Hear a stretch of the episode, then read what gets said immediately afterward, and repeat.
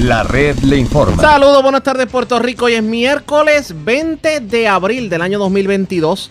Damos inicio al resumen de noticias de mayor credibilidad en el país. Es la red le informa. Somos el noticiero estelar de la red informativa. Soy José Raúl Arriaga. A esta hora de la tarde pasamos revista sobre lo más importante acontecido y lo hacemos a través de las emisoras que forman parte de la red, que son Cumbre, Éxitos 1530, X61, Radio Grito y Red 93 www.redinformativa.net. Señores, las noticias ahora. Las noticias. La red le Y estas son las informaciones más importantes en la red le informa para hoy miércoles 20 de abril. Hoy hubo caos en los centros de inspección y en los sesco porque resulta que se les dijo a la gente que podían renovar marbete sin pagar las multas de AutoExpreso, pero cuando llegaron a hacerlo se encontraron con la ficha del tranque, cobertura completa en esta edición. Representante Memo González dice que ya es tiempo de que arreglen de una vez y por todas el lío de los peajes. Aprueba moratoria a la crudita, pero Daco dice que rebaja no llegará al consumidor.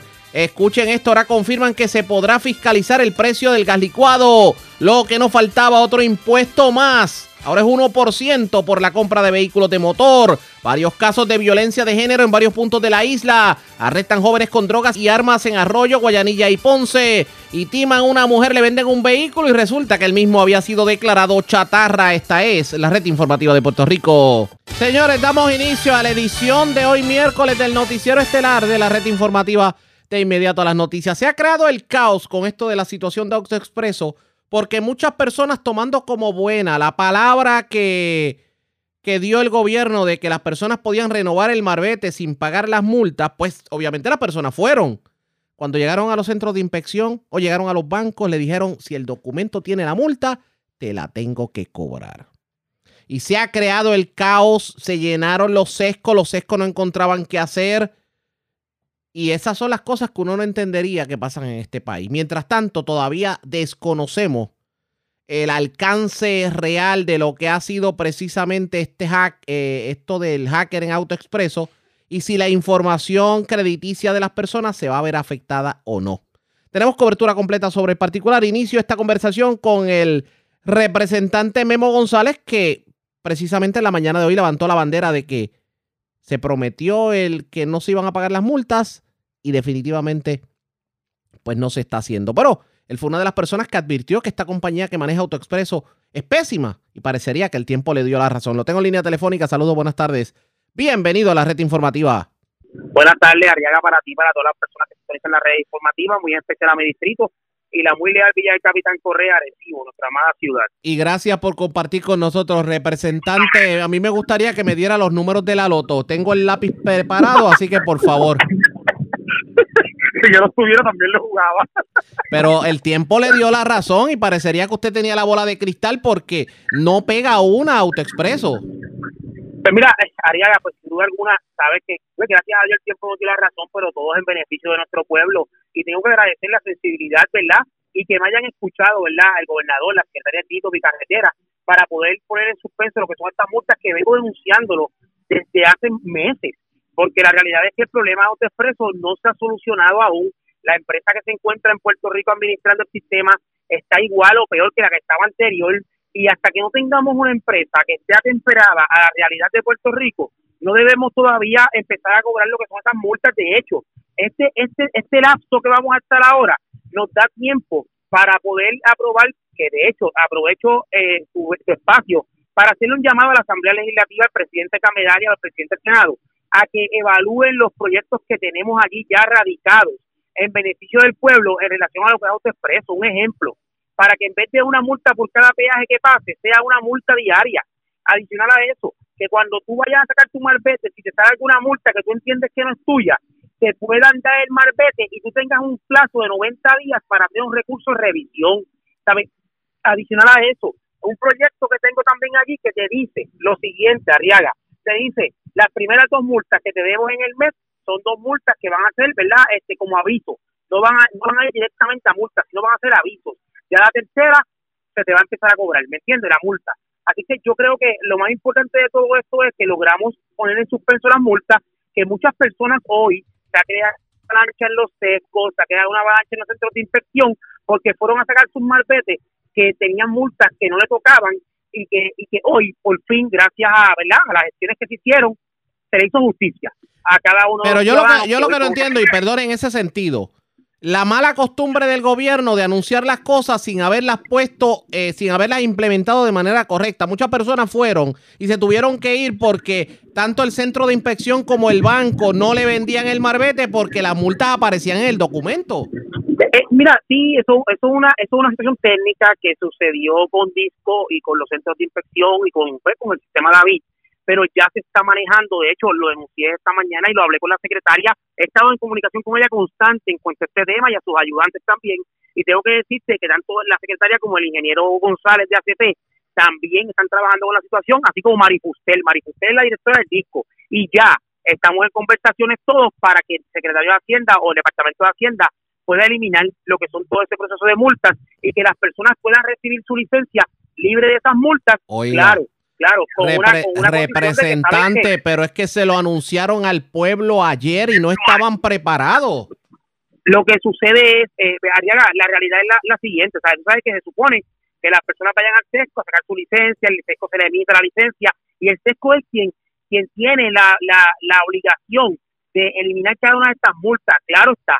Lo que sucede es que con la avalancha de casos que llegaron, pues lamentablemente nuestros excelentes empleados del SESCO y del PISCO no están, no están, no tienen, no tienen la capacidad completa o tantos empleados para suplir la necesidad hoy, ¿ves? Y, obviamente se crea un caos, pero lo estamos manejando, Arriaga, lo estamos manejando y espero que en las próximas horas ya esté todo solucionado, ¿verdad? Gracias a la, a la acción que estamos llevando a cabo.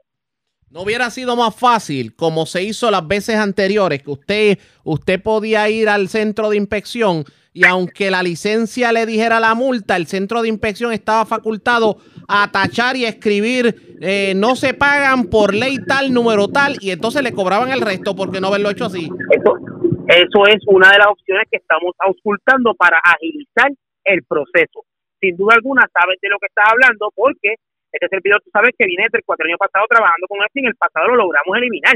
No fue hasta el año pasado que se volvieron a cobrar las multas nuevamente. Pues entonces, si logramos hoy o ayer eliminar lo que son esas multas, pues sí, ese es el proceso que estamos pidiendo que se utilice y es el proceso que la secretaria está ocultando para sacar una orden de ella misma administrativa para, para este proceso. El cuestionamiento no es la gestión. Todo el mundo entiende que la acción que está tomando tanto el disco como autoridad de carreteras como obras públicas es la correcta. El problema es la mala costumbre que tiene el gobierno de anunciar las cosas sin siquiera haberlas puesta en vigor y después decir, ay, no pudimos, ahora es que vamos a resolver. Y eso como que crea una dificultad. La gente, la gente sacó el día para resolver el, el, asunto de los marbetes y se toparon con ese problema que, que se supone que ayer se anunció con bombos y platillos. Bueno, tenemos que celebrarlo, eh, Arriaga, porque la realidad es que este problema autoexpreso viene de mucho tiempo y nosotros queríamos solucionarlo y lo solucionamos. Así es que yo creo, ¿verdad?, que vamos a darle el espacio, estoy el espacio a la secretaria, quiero ser prudente con eso, porque la realidad es que, pues, no, no lo percibieron, no lo, como tú bien acabas de decir, se la puedo dar a lugar, pero ¿sabes qué? Yo soy de las personas que no soy pesimista, yo soy optimista y me muevo siempre hacia el frente. Así que lo más importante es que estamos trabajando, voy a estar pendiente y espero que en las próximas horas se solucione para que tanto tú como otras personas que tienen ese problema hoy lo puedan ir a sacar sus malbetes, porque eso es lo que queremos hacer en el camino, que nuestra gente pueda sacar sus malbetes. Ya que estamos hablando precisamente de AutoExpreso, llegó el momento de que, de que aquí le pongan el cascabel al gato en cuanto a la situación de AutoExpreso general. Completamente de acuerdo, completamente de acuerdo, completamente de acuerdo, y por eso es que estamos siguiendo, ¿verdad? Y que queremos estar sumergidos en el proceso del Request for Proposal y de la RSQ. ¿Para qué? Para que la, empresa que venga aquí, mira, si aquí, si, en los Estados Unidos y en diferentes países no hay ningún problema con esto, ¿Por qué tiene que ser excepción Puerto Rico? ¿Por qué? Pues no hagamos las cosas a la ligera, hagamos las cosas con calma, seamos prudentes y ¿qué tenemos que hacer? Buscar una empresa que sea temperada, buscar una empresa que tenga los mejores recursos y los mejores equipos y que venga a, hacer al pueblo, a no hacer al pueblo sufrir, al contrario, hacer al pueblo más fácil, más accesible y que no tengamos estas luchas que hemos tenido desde el 2015, porque esto viene desde el 2015 cuando Alejandro García Padilla trajo a Gila y yo lo vengo peleando desde el contenido pasado, logramos eliminarlo, este año volvimos a cobrarla y ayer volvimos a eliminarla nuevamente. Pues mira, no hagamos las cosas a la prisa, es mi llamado. Vamos a buscar una empresa que esté lista y vamos a buscar cuando todo esté listo, hagamos un gran anuncio.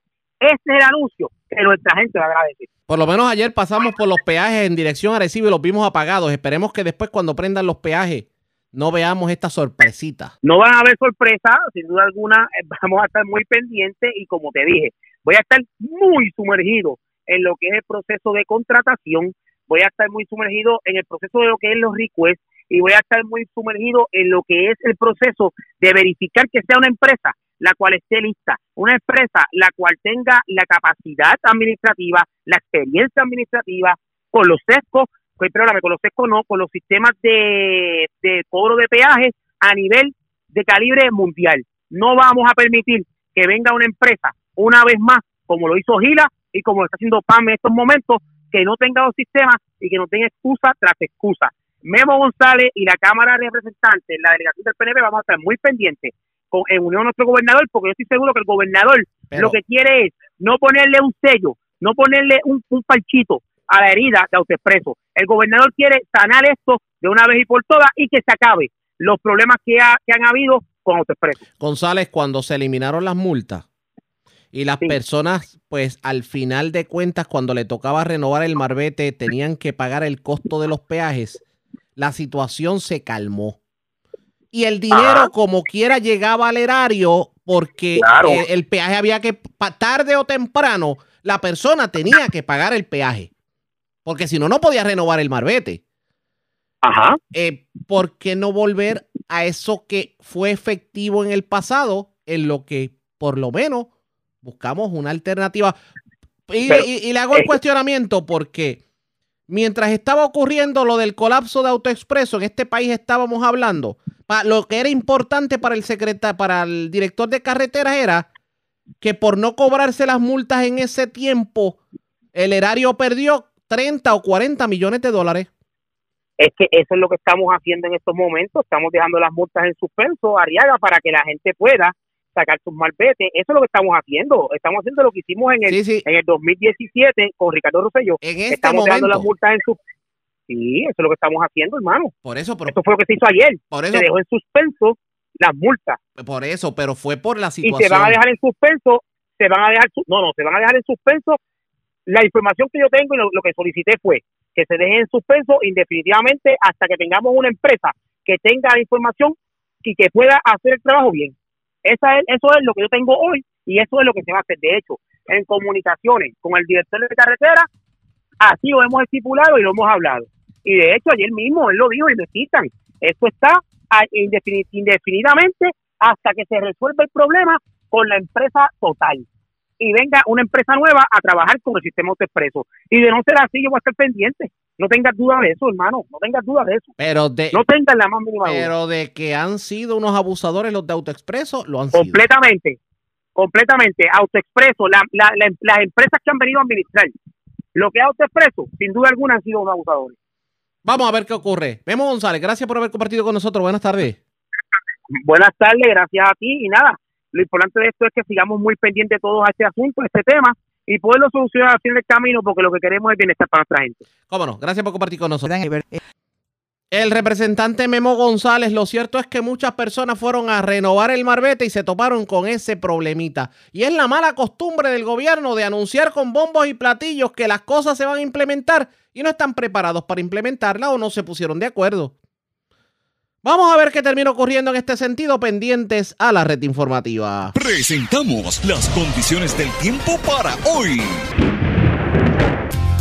Hoy miércoles, una banda de humedad se extiende desde justo al sur de Guadalupe hasta la costa sur de Puerto Rico y continuará generando cielo nublado y aguaceros de leves a moderados pero ocasionalmente fuertes sobre el área. A medida que avance la tarde, los aguaceros podrán desarrollarse tierra adentro y a lo largo de la costa norte. Algunos aguaceros serán lo suficientemente fuertes para causar acumulación de agua en carreteras y áreas de poco drenaje. Se espera oleaje de 6 pies o menos y vientos de 20 nudos a través de las aguas locales hoy. Existe riesgo alto de corrientes marinas para el norte y sureste de Puerto Rico, al igual que para sectores de Vieques y Culebra. En la red informativa de Puerto Rico, este fue el informe del tiempo. La red le informa. Señores, regresamos a la red le informa, el noticiero estelar de la red informativa de Puerto Rico. Gracias por compartir con nosotros. Bueno, se aprobó en la Cámara en votación unánime lo que es la, el proyecto del presidente del Senado, José Luis Dalmao, para eh, pues dejar sin efecto por un periodo de tiempo el cobro de la crudita. La pregunta es, ¿esto verdaderamente aliviaría de alguna forma la carga al consumidor o por lo menos la carga a los detallistas? Yo tengo línea telefónica precisamente al presidente de la Asociación de Detallistas de Gasolina de Trasveles. Vamos a hablar sobre el particular. Saludos, buenas tardes, bienvenido a la red informativa.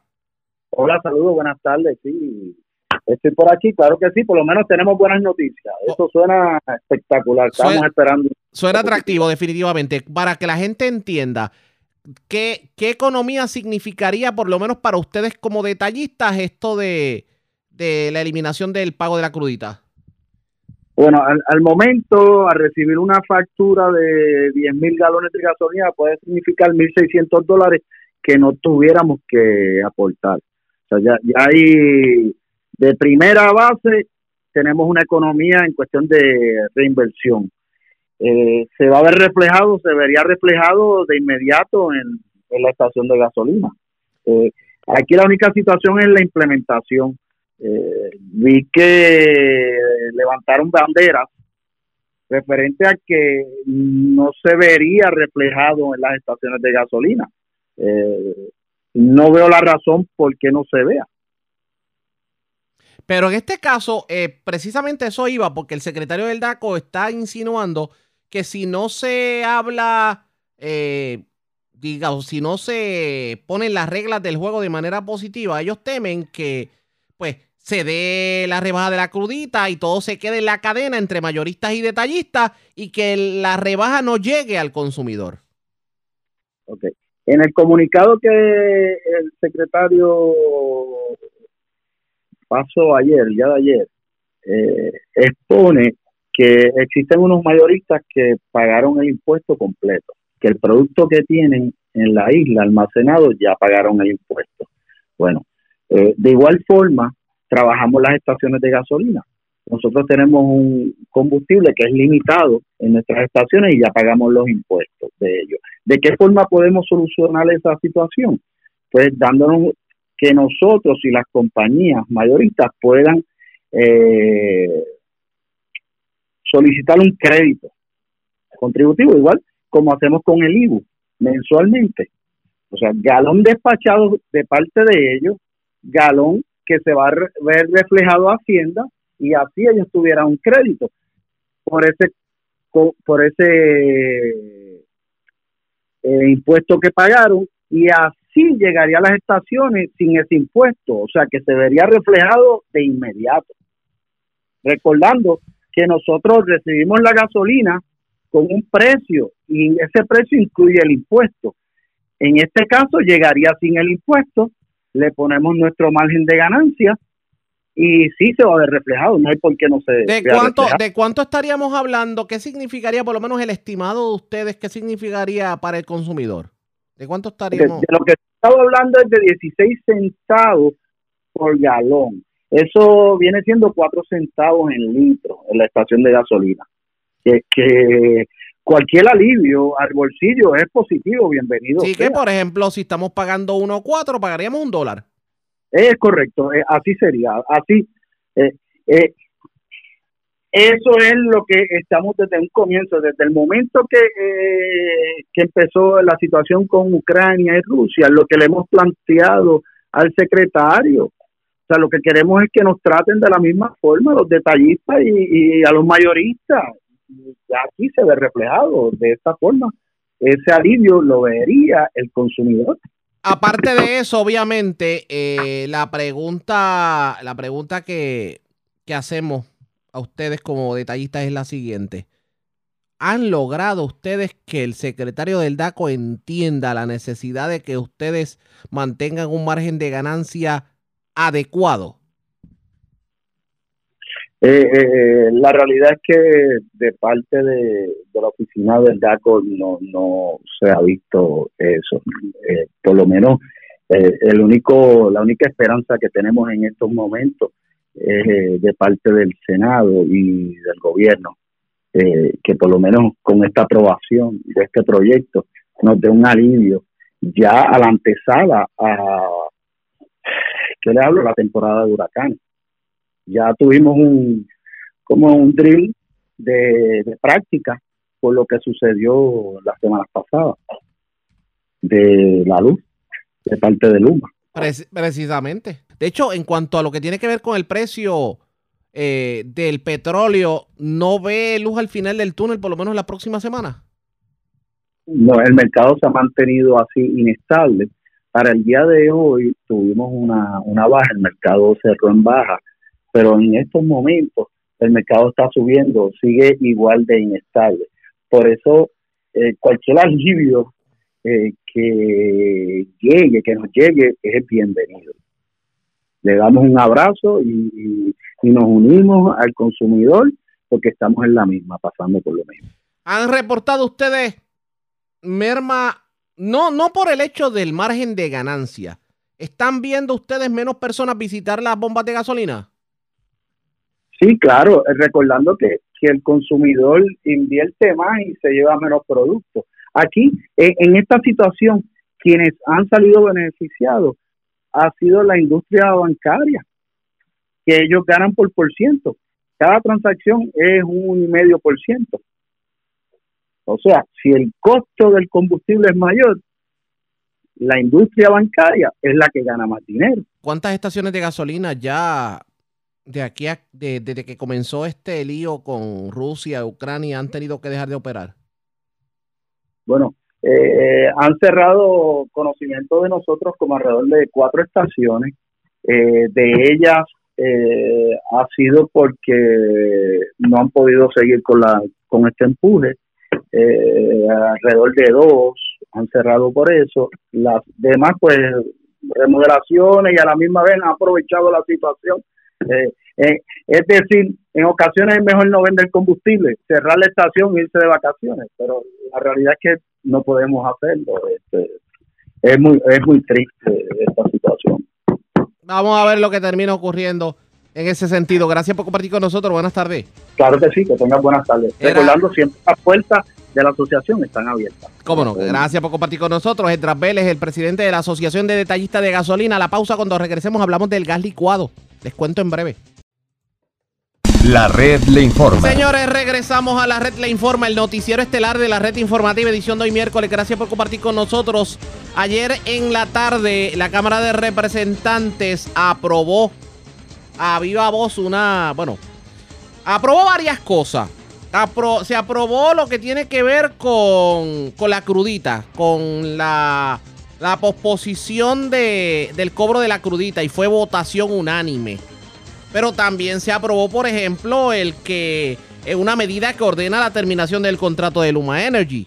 Y por otro lado, se aprobó un proyecto, y este es bien importante, para crear una ley para la fiscalización de la industria del gas licuado de petróleo en protección de los consumidores, porque aquí se reglamenta mucho la gasolina, aquí se va a hablar de la crudita, aquí se habla de la energía eléctrica, pero ¿qué pasa con el gas licuado? Que siempre pagamos más de lo usual y nada nada llega en protección de los consumidores. Pues tengo en línea telefónica a la autora de la medida, la representante Estrella Martínez. Representante, buenas tardes, bienvenida. Sí, muy buenas tardes, pueblo de Puerto Rico. Y gracias por compartir con nosotros. Bueno, eh, se aprobó su proyecto, el de ley, la ley para la fiscalización de la industria del gas licuado. Háblenos del proyecto y por qué es tan importante el que se haya aprobado. Así mismo fue, ayer se aprobó el proyecto de la Cámara 899 que busca fiscalizar la industria del gas licuado, eh, pero uno de los puntos más importantes de este proyecto es la desvinculación de, eh, de la industria del gas para dar, abrir a competencia esa industria y así eh, los consumidores puedan tener precios más justos, podamos garantizar que haya una justa competencia.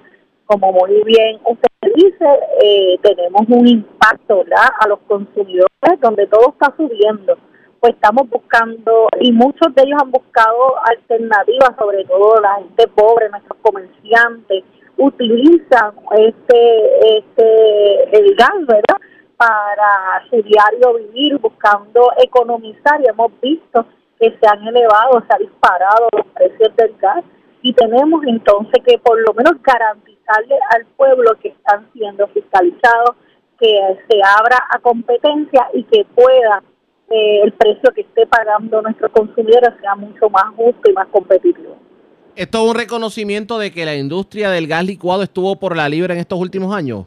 Definitivamente, nosotros tuvimos primero una resolución de investigación, la 219, donde estuvimos eh, investigando esta industria y muchos de los informes, tanto del Departamento de Justicia como el Departamento de Asuntos al Consumidor, nos dio muchas recomendaciones y nos dijo ciertamente que existía una apariencia de monopolio.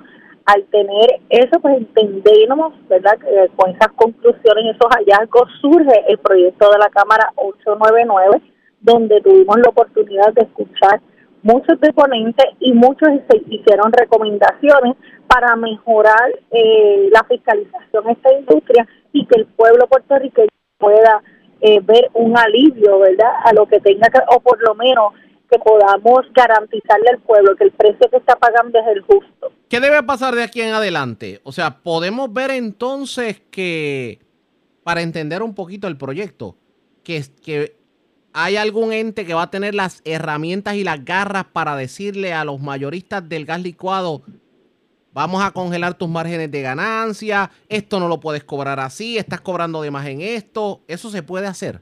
Este, el Departamento de Asuntos del Consumidor se le está añadiendo otras eh, facultades, ¿verdad? El Departamento de Justicia igualmente, de igual manera con lo que es el servicio, eh, el negociado, ¿verdad?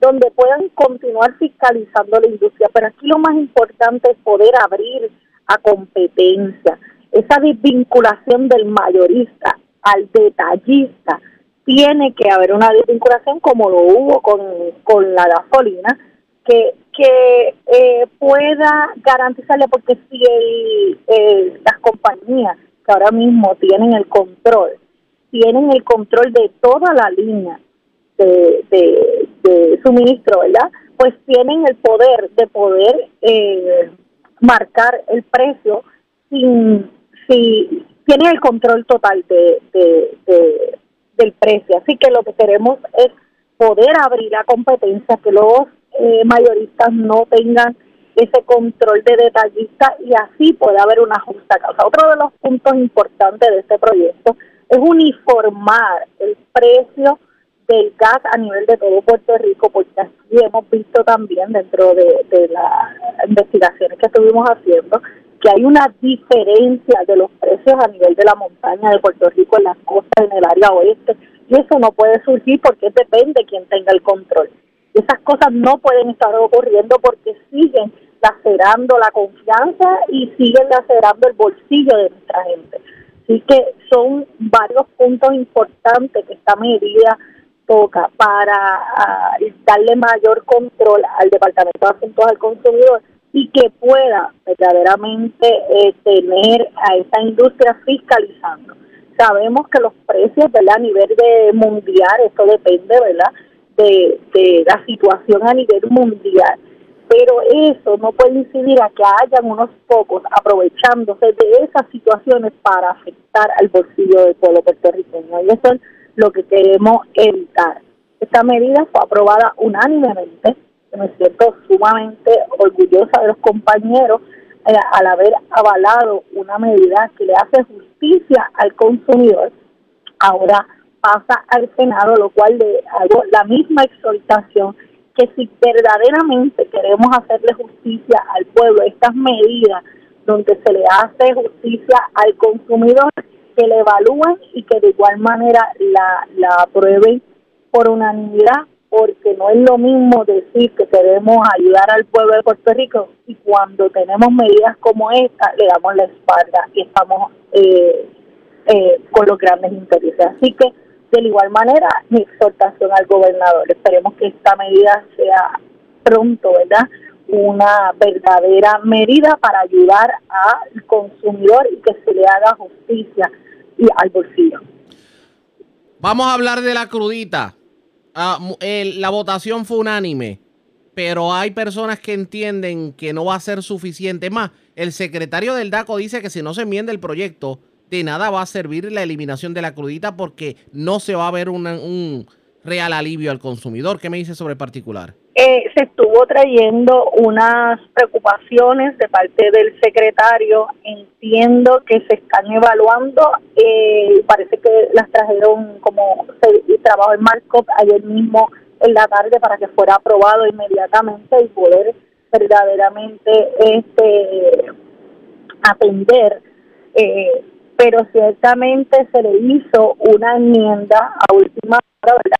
que que el Departamento de Asuntos del Consumidor pudiera eh, congelar esos márgenes de ganancia durante todo este tiempo para que verdaderamente pueda pasar al consumidor. Esa fue una de las preocupaciones que trajo el secretario. Entiendo que se atendió, pero eh, si hubo alguna otra, eh, no la tengo ahora mismo en la mano. Bueno, vamos a ver qué termina ocurriendo en este sentido, porque la idea de que se elimine la crudita es precisamente que veamos un alivio al consumidor. Definitivamente, esa es el, ¿verdad? la meta, ese es el fin y estaremos pendientes a que se cumpla el fin que es bajarle al cuatro centavos al consumidor inmediatamente una vez eh, se apruebe esta esta medida.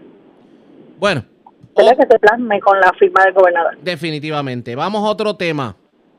Eh, ¿Usted está satisfecha con lo que ha ocurrido hasta el momento en el caso Salinas? ¿Perdón? ¿Usted está satisfecha con lo que ha ocurrido hasta el momento? ¿Cómo se han dado las investigaciones? ¿Cómo ha actuado el gobierno en el caso Salinas?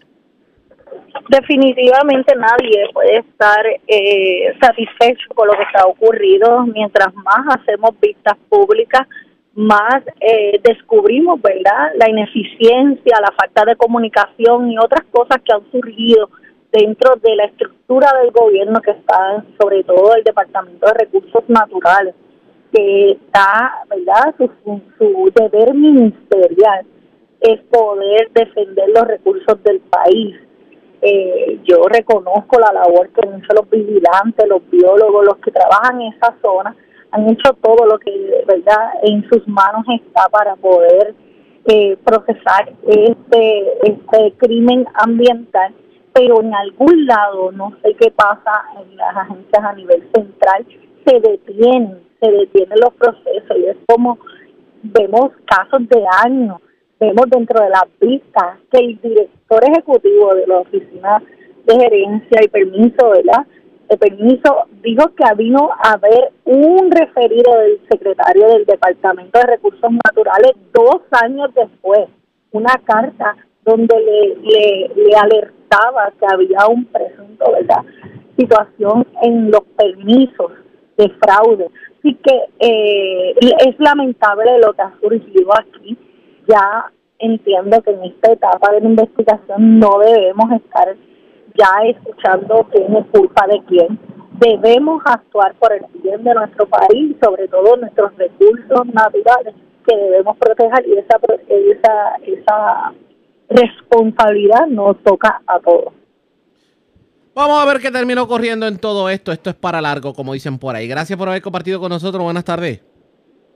Gracias a ustedes por la oportunidad. Como siempre, la representante Estrella Martínez. Ahora se espera que se de alguna manera se, se pueda fiscalizar lo que tiene que ver con los precios con el gas licuado de petróleo, porque vemos mucho, mucho para la gasolina, pero casi nada para el gas. Y pues no es un secreto a voces el que hemos estado pagando el gas de manera exagerada.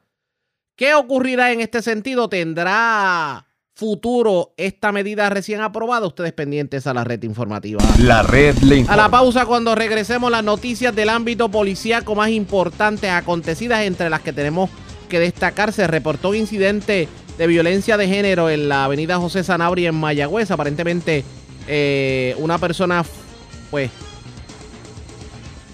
digamos que bueno fue fue fue de parte y parte porque una la, la querellante dijo que su pareja consensual la había agredido en la cabeza, pero esta se defendió con un cuchillo propinándole una herida al caballero.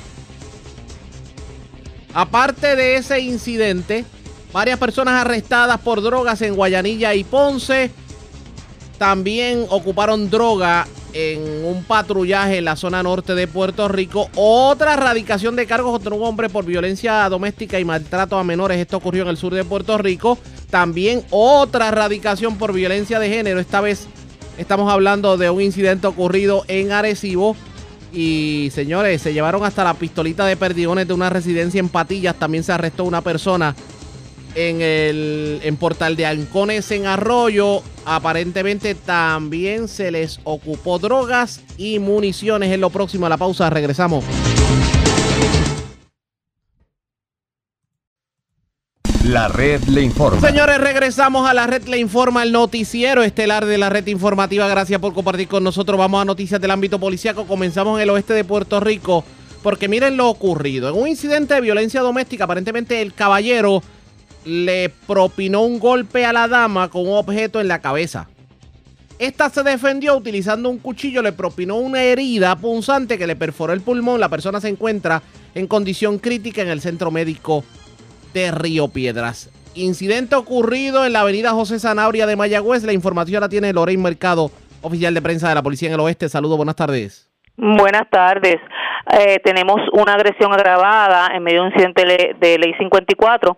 Una agresión grave fue reportada a través del sistema 911 en horas de la madrugada de hoy por unos hechos ocurridos con la residencia de la avenida José Sanabria en Mayagüez. Según informó la querellante, que su pareja consensual la agredió en la cabeza y ésta se defendió con un cuchillo propinándole una herida punzante en el área de la fila. Por estos hechos, el hombre fue transportado por su vecino al Hospital Perea de Mayagüez, donde fue atendido por el médico de turno, quien le diagnosticó perforación en el pulmón. El supuesto agresor permanece intubado y sedado, esperando ser referido al Centro Médico de Río Piedras por, por su condición delicada. El teniente Roberto Casiano, adscrito a la División 6 de Mayagüez, y el sargento y la sargento Berenice Rosario de la División de Violencia Doméstica se hicieron cargo de la investigación. Esto es un preliminar. Sería todo por el día de hoy. Gracias por la información. Buenas tardes. Buenas tardes.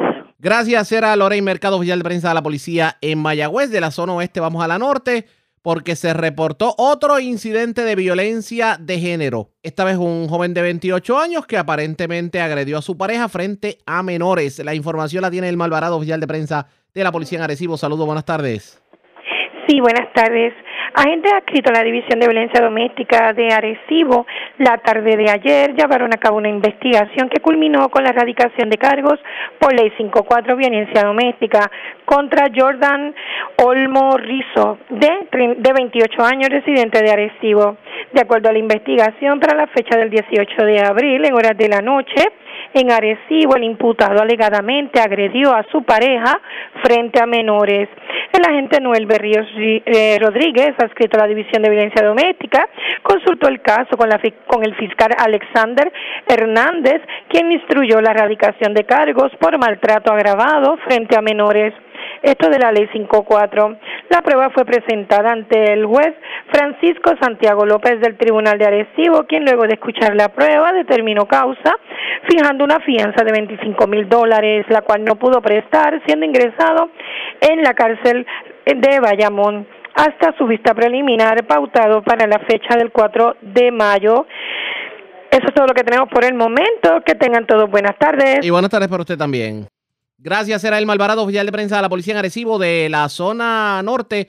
Vamos a la centro oriental de Puerto Rico porque se erradicaron cargos por ley 54 y tentativa de asesinato contra un hombre que eh, entró a una residencia de la comunidad sabarona de Caguas, agredió a su expareja y también a una dama que la acompañaba.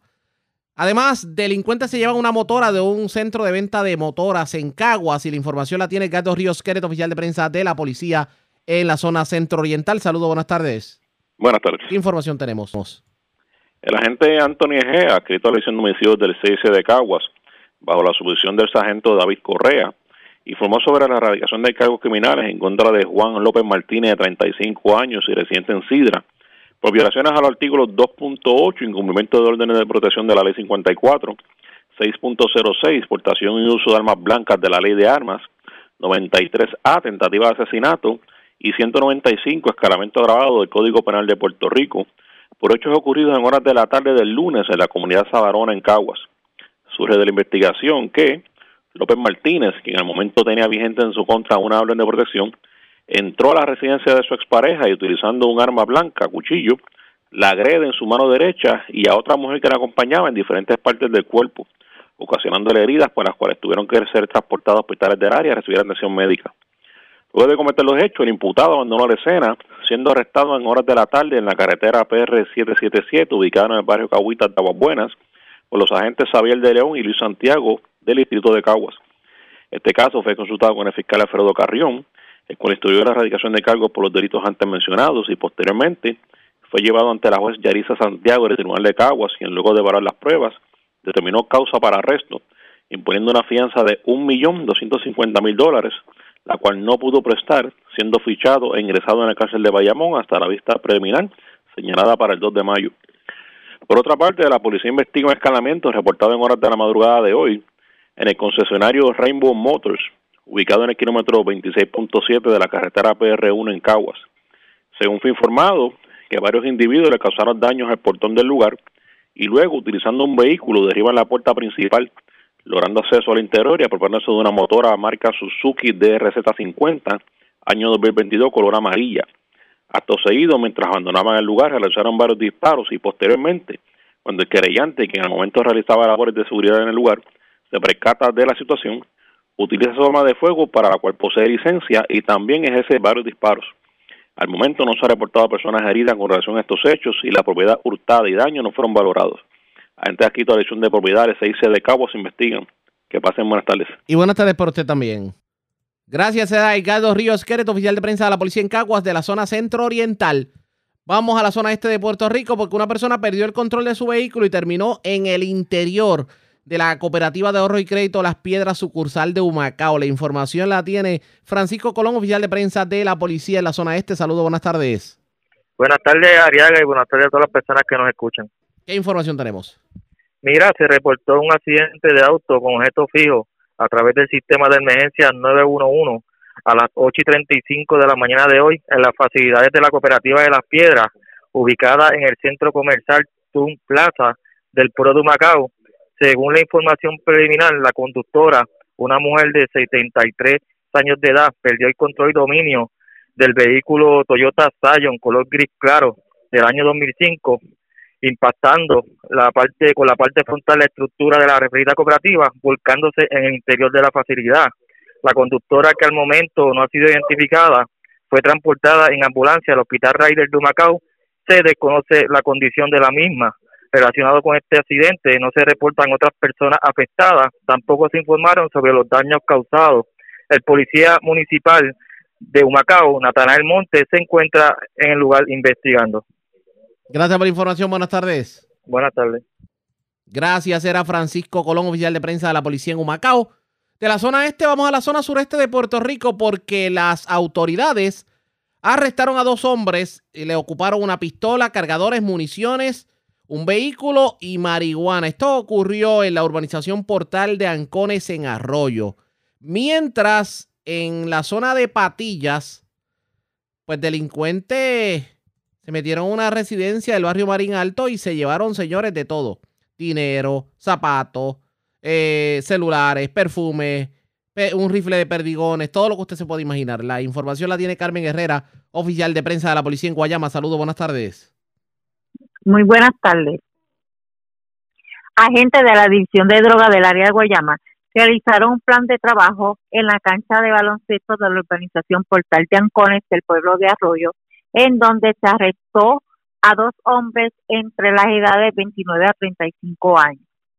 A los mismos se le ocupó la siguiente evidencia, una pistola Robert modelo 95 calibre 9 milímetros, tres cargadores para el arma, 92 municiones 9 milímetros, 124 dólares en efectivo, un vehículo Ford F-150 blanca del año 2007, tres copos de marihuana y una balanza digital. Este caso fue consultado con el fiscal Carlos Ojeda, quien instruyó citar el caso para un día posterior. Además, agentes del distrito de Patilla investigaron un escalamiento reportado en la carretera 181, perdón, kilómetro 10.4 del barrio Marín Alto del mismo municipio.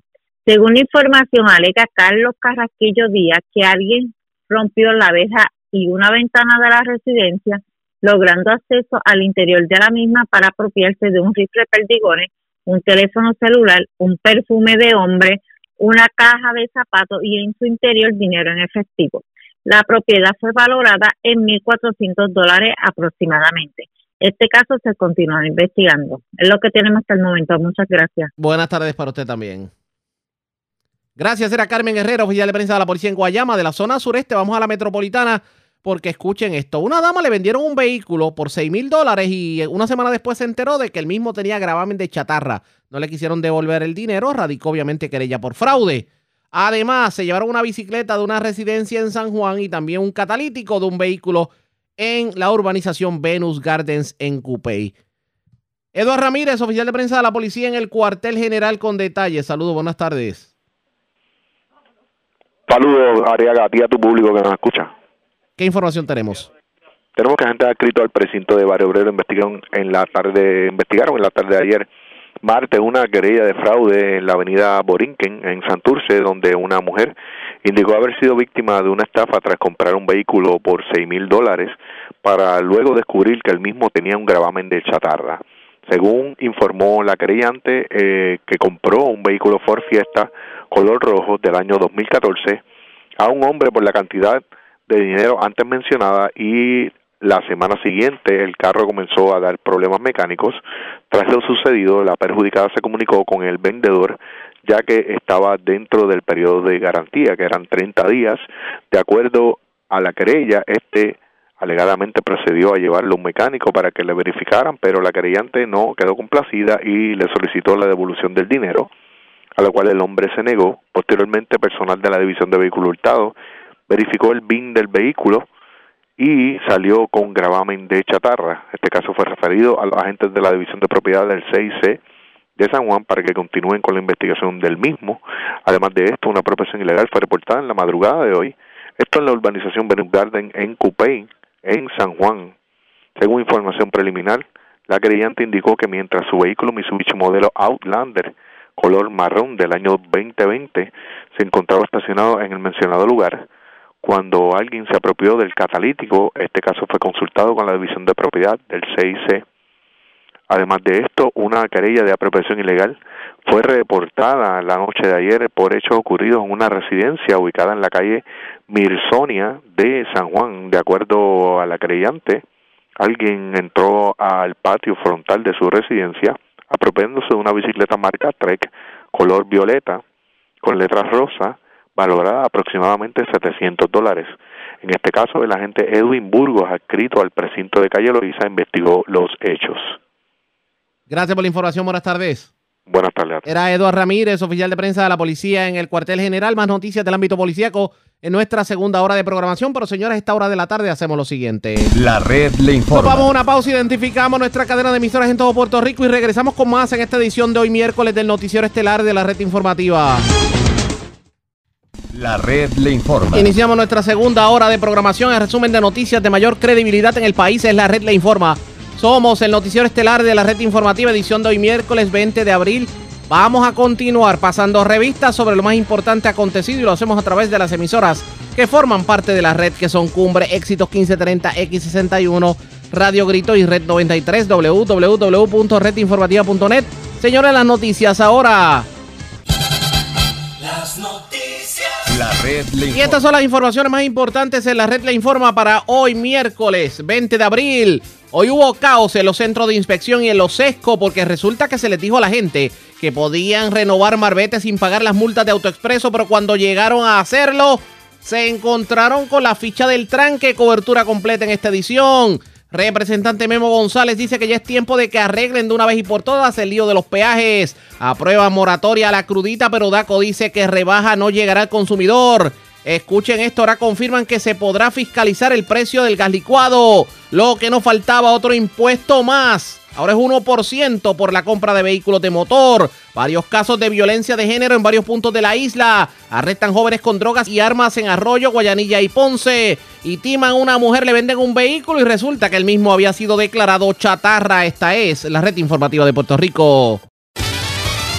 Señores, damos inicio a la segunda hora de programación en Noticiero Estelar de la red informativa de inmediato a las noticias, señores. Otro impuesto más. Otro más. Y uno no entendería por qué todavía el gobierno insiste en sacarle más dinero al bolsillo del puertorriqueño cuando ya el puertorriqueño no puede más. Y estamos hablando de que se aprobó una medida que de hecho está a punto de pasar al escritorio del gobernador, quien va a decidir si la convierte en ley o no, que impondría un arbitrio municipal de 1% a los vehículos de motor. La pieza legislativa conocida como el proyecto de la Cámara 826 busca enmendar la ley de vehículos y tránsito y el código municipal para establecer un método más eficiente para determinar la contribución y el pago sobre la propiedad mueble en el caso de vehículos de motor para personas que se dedican a industria o negocio de ventas de vehículos de motor. Estamos hablando de que si usted va a comprar un carro nuevo, ahora tiene que pagar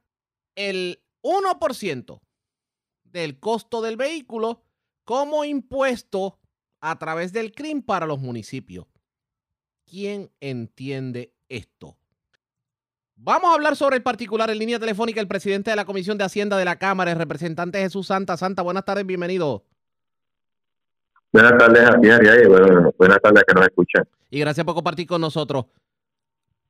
Cuando se anuncia, cuando sale a la luz pública lo del aumento, digo, lo del arbitrio, pues a muchos como que lo que pasa por la mente es otro impuesto más. Realmente es otro impuesto. O sea, el que paguemos un por ciento, un 1.0% cuando vayamos a comprar un vehículo nuevo. Mira, no. Eh, de hecho, yo quisiera saber, la persona que dice eso, que me diga en dónde el proyecto lo dice, porque yo lo he ido un par de veces y no, no dice nada de eso. ¿Qué es lo que dice el proyecto realmente? Te puedo explicar. Seguro, cuénteme. ¿Perdón? Cuénteme, seguro. Ok. Eh, actualmente hoy, en los dealers de vehículos, ¿no? De, de eh, cuando tú tienes un, vehículo guardado, lo tienes en inventario, eh, a ti te aplica lo que es la contribución de la propiedad mueble. En otras palabras, aquellos equipos que tú tienes que no son edificios, que son maquinaria, son vehículos, por ejemplo, en inventario, tú tienes que una contribución sobre eso. Eso hoy ocurre. La, la gran problema es que es un 9.5% que se le aplica a ese vehículo donde el, concesionario, el dealer, ni siquiera ha vendido. Aunque lo paga el dealer, ¿qué tú crees que pasa con el precio del vehículo? El dealer lo incluye, ¿no? Y, la persona está pagando indirectamente ese 9.5% de la propiedad mueble, que es un impuesto que es municipal. Obviamente hay una dificultad en el cobro de ese, de ese, eh, de ese bien y sobre todo, como es un costo al inventario, que esto es un tema que se ha traído anteriormente, provoca que los dealers no tengan muchos carros. En vez de tener 50 carros, pues traen 10 porque les cuesta. O sea que es un problema operacional y es un problema de que aumenta el precio del, vehículo, eh, bueno, 9.5% del costo. ¿Qué se hace el proyecto? Buscando facilitar el cobre, aumentar la captación y la fiscalización, se mueve en vez de yo cobrarte a ti por tú tener el, el carro en el lote un 9.5%, que eso es un montón, lo que estamos diciendo es, oye, paga un 1% al momento de la venta como tal, y yo no te voy a cobrar ese impuesto al inventario que tienes en el, en el parque o en el lote que tú tengas guardando eh, vehículos. Primero que todo, es una reducción al costo del vehículo, obviamente, Segundo, es una justicia al dealer, porque el dealer, oye, eh, más que yo compre el vehículo, también tengo que pagar una contribución y todavía no lo, no he podido vender, es, es oneroso. Y tercero, es más fácil a los municipios darle seguimiento a una venta de un vehículo que a ver dónde tú tienes los carros guardados o, o, cómo tú trabajas eso. Así que, en esencia, este es el proyecto que se sometió, sustituye el 9.5 que hoy se cobra por 1.1% al momento de la venta. ¿Y Eso cuál, es todo. eh, ¿y cuál es la, la diferencia al consumidor? ¿Sería cuál? En, en dólares y Bueno, centavos. que si un vehículo vale 30 mil dólares y está pagando, si costo, costo del vehículo, eso es lo que lo compra el dealer, eh, vale 30 mil dólares y está pagando un 9%, estamos hablando un poco de más de 2 mil pesos, eh, 2.700 dólares o casi 3 mil dólares de impuestos que eventualmente el dealer lo va a pasar a- al consumidor. Si ese vehículo tú lo vendes por 30 mil dólares al 1%, estamos hablando de 300 dólares. Ese impuesto al inventario de 9.5% se paga anual, se paga mensual, se paga cómo. Se paga anual. Por lo tanto, es a raíz del inventario que tengan al momento de rendir. Correcto. Que mucho de ese impuesto no se está captando y obviamente el consumidor no lo paga porque no hay tanto inventario. Bueno, depende. Eh, como es un impuesto que no se está captando, lo, lo, no lo dealer, pero el dealer no puede decir que no lo estoy pagando, te lo está cobrando a ti. Y ustedes tienen Cuidado la, con eso. y ustedes tienen la garantía de que verdaderamente lo están cobrando. Bueno, ese es el parte del problema. O sea, primero, aquí ha habido una problemática bien grande con lo que son los impuestos al inventario y, y eso provoca que, pues, en vez de tú tener 100 carros guardados, pues tengas 10 o 20, ¿no? Esa parte, esa la parte, la, esa parte la entendemos, pero estoy hablando consumidor.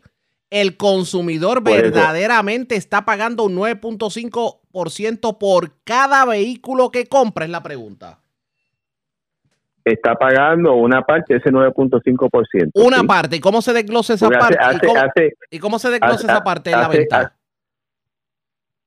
¿En qué sentido? Perdóname, ahí Bien, no entendí bien- la bien pregunta. sencillo. Si yo voy a comprar un carro, el carro tiene el desglose de, de costos en, en el cristal y se supone que ese desglose Correcto. me aparezca.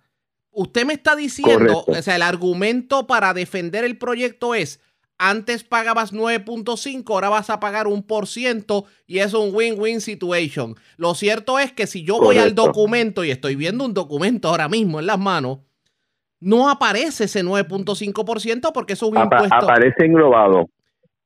Aparece englobado. porque englobado. lo- eh, eso es cierto, aparece englobado y, y en ese sentido... El, Englo- el- ¿englobado en el- dónde? De hecho, aparece, eso es como, como un tipo de papel que aparece frente al carro donde Sí, dice, no, mira, no, este es eh, el costo por según el... Conocemos, eh, el, conocemos el negocio de los vehículos, por eso es que le estamos haciendo la pregunta. ¿Dónde es que está eso? ¿En qué- ¿Dónde es que se engloba? Bueno, eh, recuérdate que te dice el costo del vehículo o el precio sugerido de venta, algo así lo que dice el el, el papel. MSRP, Te exacto. dice los arbitrios pagados, que ahí incluye el arbitrio estatal, ahí incluye los arbitrios municipales y el precio final. Eso es como aparece ahí. Pero no es. No en la medida no hay- que tú implementas el, el impuesto, obviamente ese número tiene que bajar. Si la pregunta es que es mejor si se pudiera desglosar, oye, ¿cuánto es municipal? Como sucede cuando tú haces el ticket del IBU.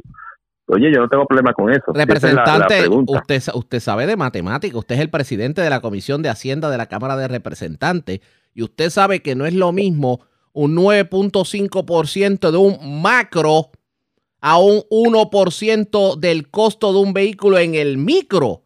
A la larga el 1% es más.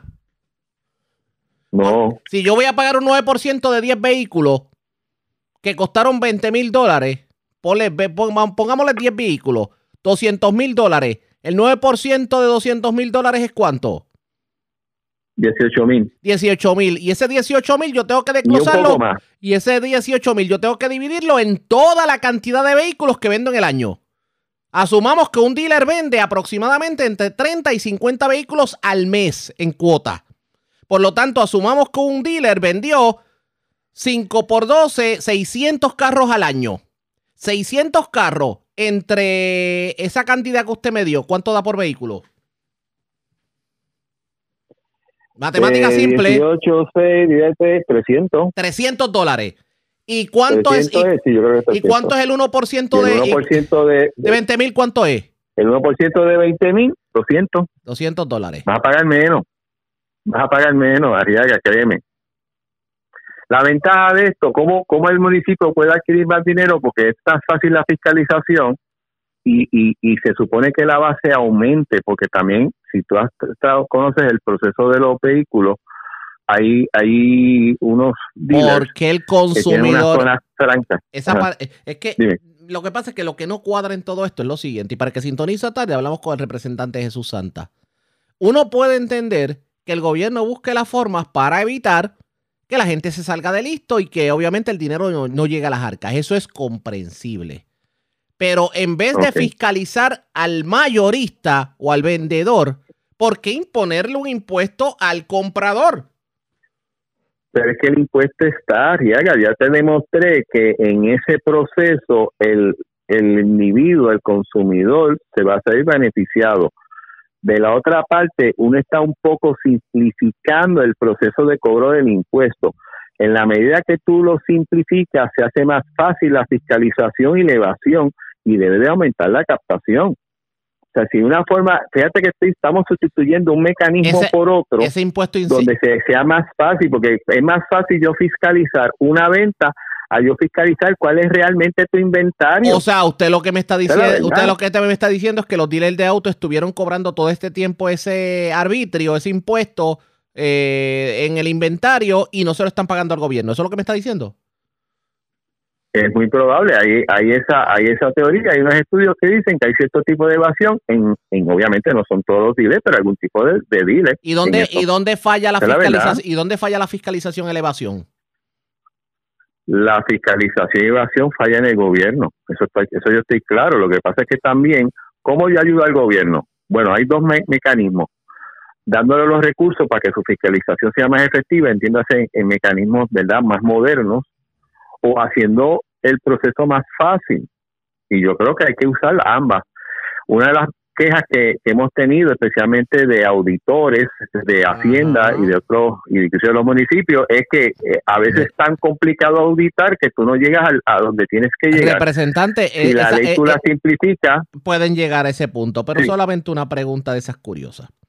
Si ahora mismo es difícil o hay evasión de los dealers para ese impuesto pagarlo al gobierno, no va a ser exactamente lo mismo cuando ese dealer cobre ese impuesto y no lo remita al gobierno.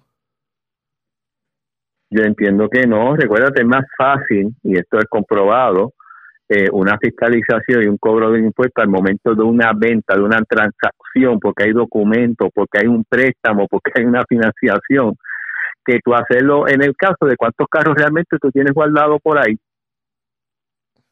Más fácil. Y, es- más efectivo una fiscalización de esa manera. Vamos a ver qué piensa el pueblo, pero el pueblo parece, inclusive los alcaldes. Yo le voy a citar, alcalde de su propio partido, al presidente de la Asociación de Alcaldes, alcalde de Villalba, Luis Javier Hernández. Escuche esto. Que por favor la legislatura no coloque a los municipios en una posición de justificar la necesidad de dinero que tienen para proveer, poder proveer los servicios a la comunidad. Y cierra diciendo, nosotros no creemos en las contribuciones ni arbitrios adicionales a nuestro pueblo. Eso que quede claro. Existen otras alternativas que no aceptarían el, que no afectarían el bolsillo del consumidor, entre ellas revisar decretos contributivos, empresas extranjeras, que el gobierno exima de arbitrio y patente sin consultar a los municipios, y ahí hay mucho dinero. Esa fue la cita. Parece que no, le cae, no le cae nadie, muy bien. Nadie, nadie, está bien, pero nadie, nadie, al contrario, yo estoy de acuerdo con lo que está diciendo. Lo que te estoy diciendo es que el proyecto sustituye un impuesto por otro y como te demostré, tú no vas a pagar más. O sea, ¿cuál es el problema? Y, y, y el proceso inclusive lo hace más fácil para que se fiscalice y se logre mejor captación. Tiene. Aquí no sé, esto no es, esto no es un nuevo impuesto, esto no es un aumento de impuestos. Yo creo que numéricamente lo hemos probado. O sea, eh, yo creo que hay confusión, Arriaga, y, y, y pues eh, la ley a nivel de los códigos de renta incluida son complicados y, y son muy técnicos. Pero la realidad es que la, aquí yo creo que la preocupación mayor, Arriaga, es que reducción en los precios de los vehículos realmente llegue y eso le corresponde a DACO, entonces funcionar para que si realmente se está pagando menos impuestos por un bien, Bueno. al consumidor reciba eh, eh, esas reducciones. Yo creo que ese, ese debe ser Ese, el tema, ese es el tema. realmente. Oiga, cierro con esto. ¿Tiene esperanza de que el gobernador lo firme? Bueno, yo espero que sí. No debe haber ningún problema, a su juicio. Bueno, no sé si hay problema, eso hay que preguntarle al gobernador, pero vuelvo otra vez, yo que sea, no es un nuevo impuesto, no aumenta contribuciones, tiene un beneficio a los consumidores, facilita el proceso de fiscalización y de captación y de cobro. O sea, no tengo problema con eso. Vamos a ver qué termino corriendo. Agradezco el que nos haya orientado sobre el particular. Buenas tardes. Siempre un placer. Como siempre, representante Jesús Santa, ya ustedes escucharon. Señores, otro impuesto. Aunque lo disfracemos. Aunque la mona se vista de seda, mona se queda. Y tenemos otro impuesto encima. Que va a terminar ocurriendo pendientes a la red informativa. Presentamos las condiciones del tiempo para hoy. Hoy miércoles, una banda de humedad se extiende desde justo al sur de Guadalupe hasta la costa sur de Puerto Rico y continuará generando cielo nublado y aguaceros de leves a moderados pero ocasionalmente fuertes sobre el área. A medida que avance la tarde, los aguaceros podrán desarrollarse tierra adentro y a lo largo de la costa norte. Algunos aguaceros serán lo suficientemente fuertes para causar acumulación de agua en carreteras y áreas de poco drenaje. Se espera oleaje de 6 pies o menos y vientos de 20 nudos a través de las aguas locales hoy. Existe riesgo alto de corrientes marinas para el norte y sureste de Puerto Rico, al igual que para sectores de Vieques y Culebra. En la red informativa de Puerto Rico, este fue el informe del tiempo. La red le informa. Señores, regresamos a la red le informa, el noticiero estelar de la red informativa. Gracias por compartir con nosotros. Verdaderamente los agentes de recursos naturales han sido amenazados allá en Salinas para que no intervengan en las construcciones ilegales. Hoy el tema se trajo en la vista pública precisamente que investiga la situación. Vamos a escuchar lo que tuvieron que decir. Yo, vigilante Jorge Santiago. Para nombre, para récord, le pegué el micrófono. Ok, para récord, vigilante Jorge L. Santiago Serrano. Por lo menos en el caso mío, nunca ha sido amenazado allí. Y que usted tenga conocimiento, alguno de sus compañeros, ninguno. Bueno, no sé si algunos de los compañeros, pues... Para récord, en un momento dado de la primera intervención, en el 2015, yo recibí un mensaje a mi teléfono eh, como de amedrentación. Eh, me dirigía a la policía de Guayama, a la comandancia, y hablé con, con el teniente Rosado y le, y le di detalles de lo que, de lo que había sucedido.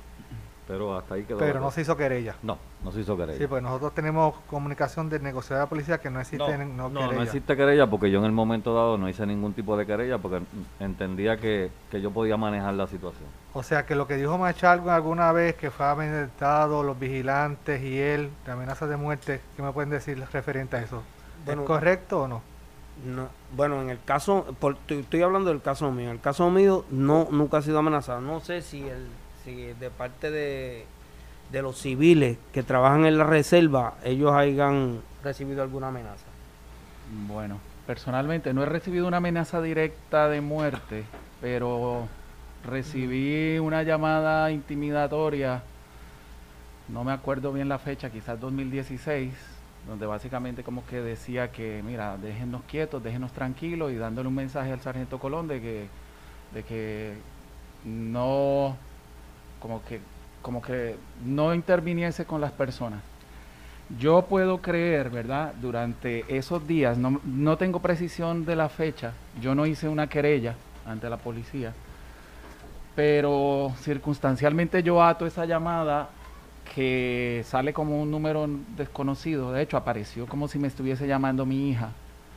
Eh, yo puedo creer que se derivó de esta situación. En, en esos días en uno de los recorridos por esa zona de Camino del Indio, en el área de, lo que se le dice, según la terminología de, la Agrimensor Vega, el área de los comuneros, fuera de la reserva, había un señor trabajando, construyendo un pozo séptico, una excavación para hacer un pozo séptico, eh, en un área donde ya habían talado mangle y llevaba un tiempo sin, sin que hubiese un desarrollo allí. Cuando vemos, pues hablamos con el señor, le, le ¿verdad? Durante la intervención pues le explicamos, le preguntamos que, quién le había contratado, que se supone él no estuviera haciendo ese tipo de trabajo allí. Él decía que él no era el dueño, que era simplemente un empleado. Entonces yo le di una tarjeta mía con mi información a esa persona y le, y expresé que, que se la pudiera dar al dueño para poderlo orientar sobre qué construcción, qué podía hacer o no hacer en esa zona que correspondía a zona marítima terrestre, ¿verdad? Es, es lo que yo puedo atar de por qué tuvieron mi celular. Porque aunque era mi, mi tarjeta de trabajo, en el que aparece el número de la oficina, pero a veces pues para, para asuntos de, de, contacto con los colegas yo le había agregado a mano el número de mi celular allí. Cuando la doy pues tienen acceso a mi número de celular. Como, como dato de referencia, quiero traer la colación, quiero traer a colación este informe que yo redacté. Eh, esto fue el 3 de febrero del 2016. Lo traigo a colación porque más o menos... Eh, disculpe, para récord. Para, Siempre que... Para récord, eh, este informe de trabajo yo lo redacté el 3 de febrero del ¿El nombre? 2016. Sargento Ángel Colón. Ok, adelante. Este informe yo lo redacté porque a través de la licenciada Claribel Díaz del departamento, que era la que llevaba el caso, eh, se hizo, eh, la parte deman- demandada por el departamento, radicó una moción solicitando una orden protectora en mi contra. Y eso lo tengo aquí en mi informe. Eh, eh, relacionado al caso 15 raya 239 raya zona marítimo terrestre por parte del licenciado William Beguilla de Jesús y su cliente el señor Guillermo Godró Guillermo Godró esto fue el día eh, esto fue eh, yo lo redacté el 3 de febrero del 2016 dada que dadas las circunstancias de que ellos sometieron una moción ante la ante la división legal del departamento para pedir un cese de las intervenciones mías en Camino del Indio. Eh, les pregunto, ¿en algún momento ustedes ah, ocuparon alguna maquinaria pesada en el área? No, no. eh, hay una intervención, pero no, para récord, vigilante Jorge Santiago. Ok. Hay una intervención que realizó el teniente Roberto Badilla. Él fue el que realizó la intervención y para ese fue, creo que fue en el 2018 que ocuparon una, una maquinaria. Sí, entiendo para, para Sargento Ángel Colón. eh, entiendo que en ese momento dado eh, fue un grupo que crearon, eh, que bajaron personal de- del área de San Juan y fueron al lugar y hicieron ese tipo de intervención y ocuparon esa maquinaria que luego de esto pues no, no conozco las razones en detalle del caso pero que tuvo que ser entregada para atrás. Eso iba a preguntar, ¿se le devolvió entonces la maquinaria que ocuparon? Claro. Ajá. La pregunta es, ¿hubo algún tipo de toallazo por parte de recursos naturales a las personas que estaban allí? Escuchemos lo que dijeron los funcionarios en la vista pública. Ha de marcar la zona marítimo terrestre, eso es todo. Todo es marítimo terrestre. está- Porque eso es, es, es un de terreno hecho, sumergido. de, de hecho, Colón, Diga, yo estoy bien claro en el daño ambiental que se ha ocasionado en el área. No estoy hablando estrictamente de Jabanel. Estoy hablando del área completa de las mareas. claro.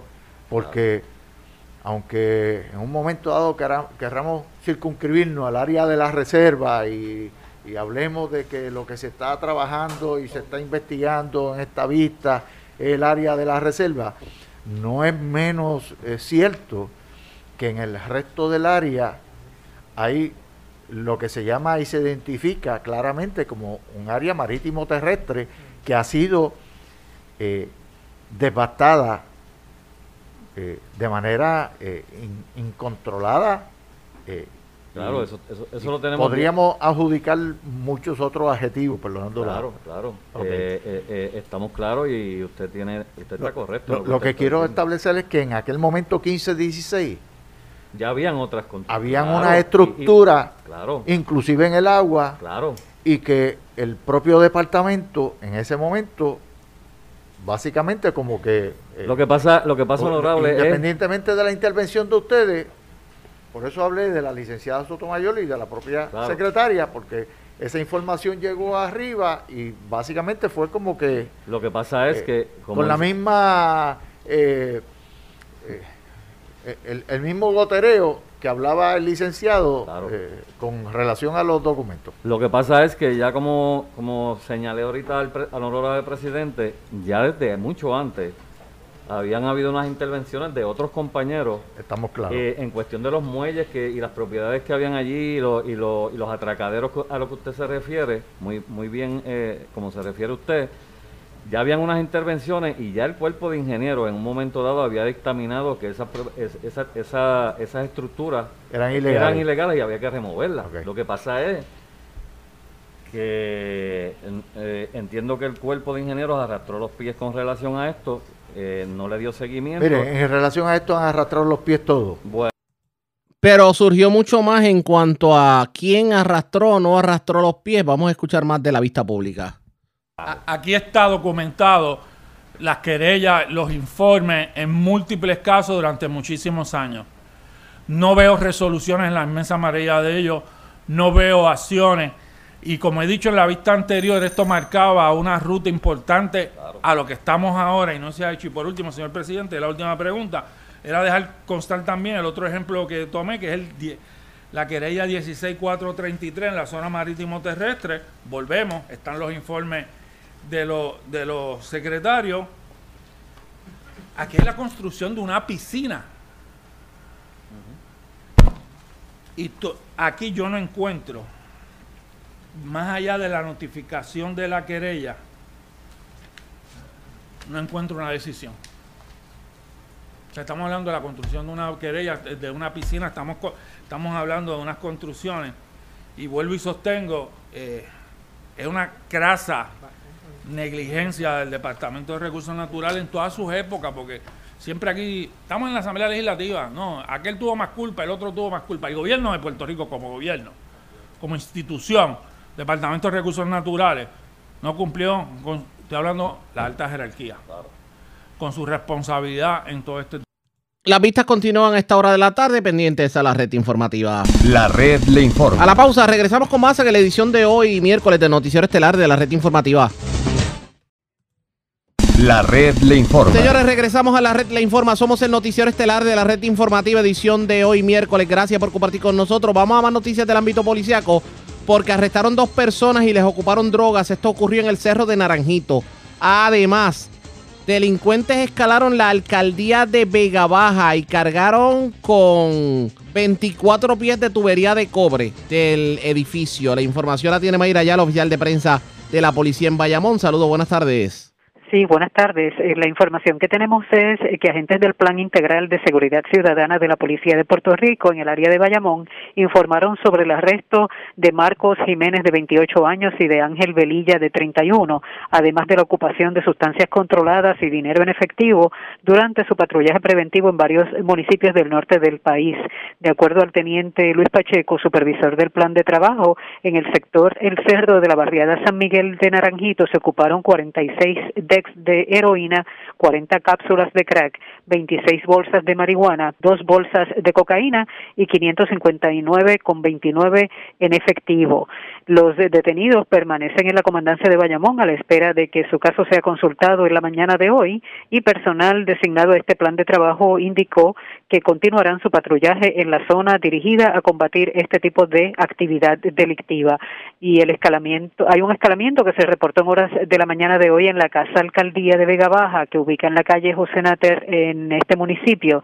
De acuerdo a la investigación preliminar, alega el querellante Benjamín Rolón Figueroa que alguien rompió una ventana del cristal, de cristal antigua en el lado norte de la Casa Alcaldía de Vega Baja, logrando acceso al interior, apropiándose de 24 pies de tubería de cobre.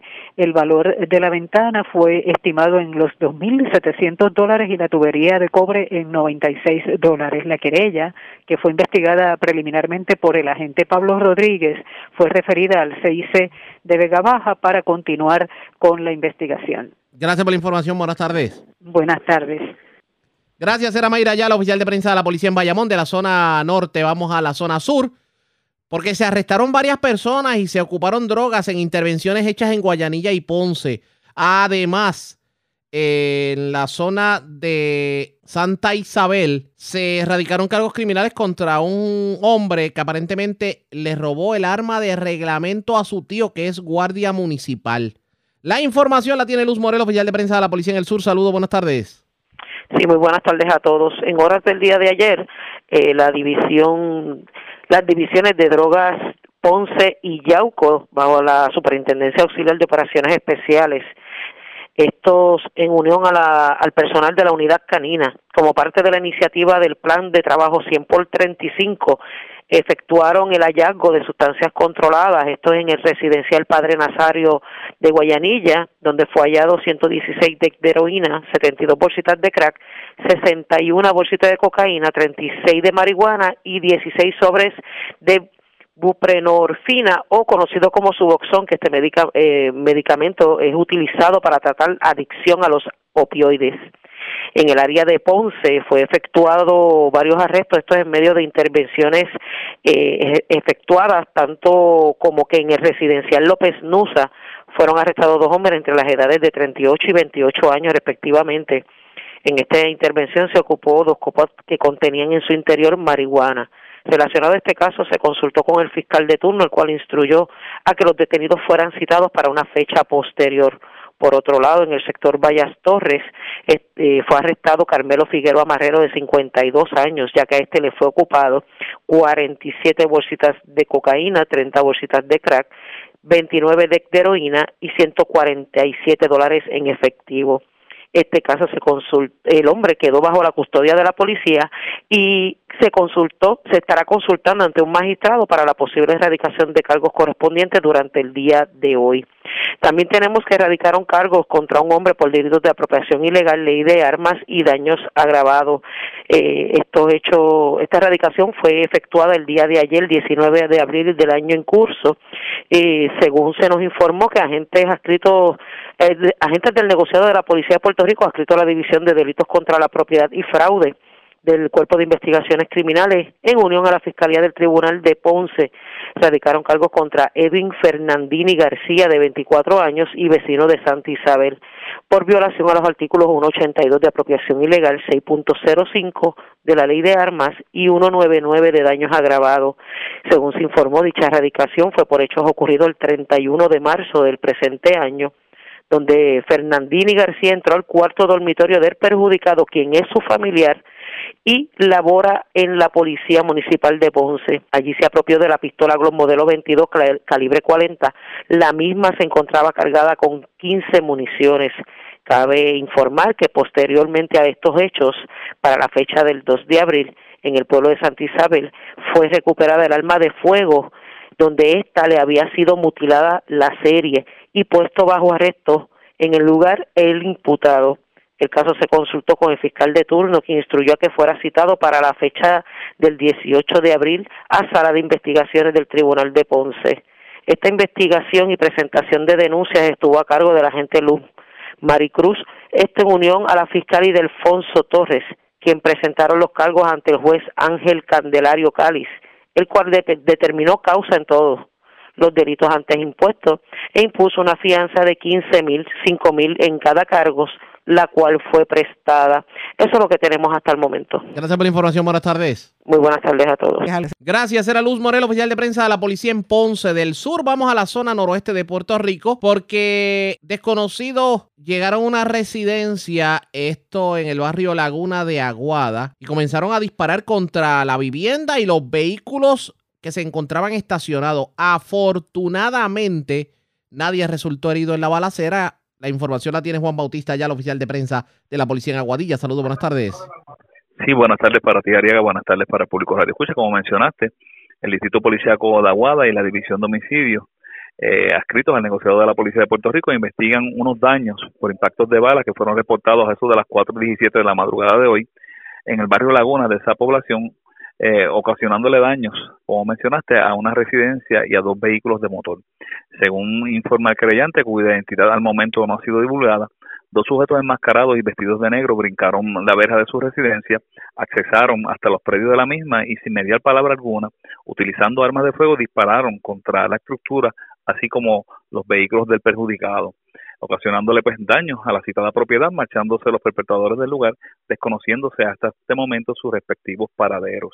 El agente Julio Fernández del cuartel local, supervisado por el sargento Luis Villalba, investigó preliminarmente estos hechos y la pesquisa fue referida a la División de Homicidios, quienes en unión al personal de servicios técnicos continúan con el debido proceso investigativo. Gracias por la información. Buenas tardes. Buenas tardes. Juan Bautista, ya la oficial de prensa de la policía en Aguadilla. En otros temas, el representante Cheito Rivera Madera reveló hoy que más allá de la legislatura, aparentemente hay unas investigaciones en contra del presidente de la Comisión de Juegos, Orlando Rivera. Aparentemente recibió también kickback de dueños de maquinitas. En entrevista con Ayola Virella, vamos a escuchar lo que dijo el representante Cheito Rivera Madera. Él, él, él le ha estado dando licencias a un grupo de personas, a otro grupo de personas no le da la licencia, o si le da la licencia no le vende la cantidad de malvete completo a los que tienen el eh, derecho de, adquirir. Eh, eso es una. Segundo, hay gente que él, él proclamó como operadores y le otorgó licencia por encima de personas que llevan trabajando en esto hace un montón de tiempo eh, no tenemos certeza y tengo que serte bien claro en esto, pero se habla de hasta exfuncionarios de esta Cámara que tienen ahora, eh, que son operadores de máquina, ¿verdad? Entonces, se, habla hasta de un ex, se habla hasta de un ex senador eh, sin experiencia en la industria que exactamente que, se, lo tomó una, que se lo tomó una licencia. pero pues el, flujo de información oficial también es, muy pobre. Y también pasando a otra industria que usted mencionó que va a regular esta, esta comisión o que está regulando es la industria de las apuestas deportivas que está por estrenar en Puerto Rico. Aquí se dio una licencia provisional que dio el director sin pasar por los comisionados y ah, solamente se está jugando en un, en un casino en Puerto Rico. ¿Cómo esto afecta una industria que está empezando? ¿Cómo afecta la competencia? ¿Cómo afecta la transparencia? eso es exactamente eh, un ejemplo claro de por qué el señor Orlando Rivera Carrió no debe estar en, el, en, la, dirección, en la directoría de la Comisión de Juegos de Puerto Rico. De nuevo, reglamentos interpretados a su conveniencia, eh, eh, hay, lugar, hay eh, decisiones que toma arbitrariamente sin consultar y obviamente esa es una de ellas y se afecta, claro que afecta, afecta no solamente a, a los demás que quieren entrar en la competencia, porque también se le otorga a una, a una, a una compañía que viene de Estados Unidos, tampoco se le otorga a una compañía local. Eh, y, es importante que, ¿verdad? que nosotros comencemos también a trabajar en proteger nuestras industrias, porque, porque no puede pasarnos como nos pasó con el cannabis al principio, que un montón de gente de otro lugar a tratar de copar el mercado. Yo creo que, que es importante que él mantenga eh, algún tipo de transparencia y con sus acciones no lo está haciendo. Y otro tema, legislador, eh, en, este, en el tema de las apuestas deportivas, cuando se pasó la legislación, eh, se destacó mucho que en Puerto Rico se estaba reforzando todo lo que es orientación al jugador, que en esa junta, en esa comisión, AMSCA tenía un asiento.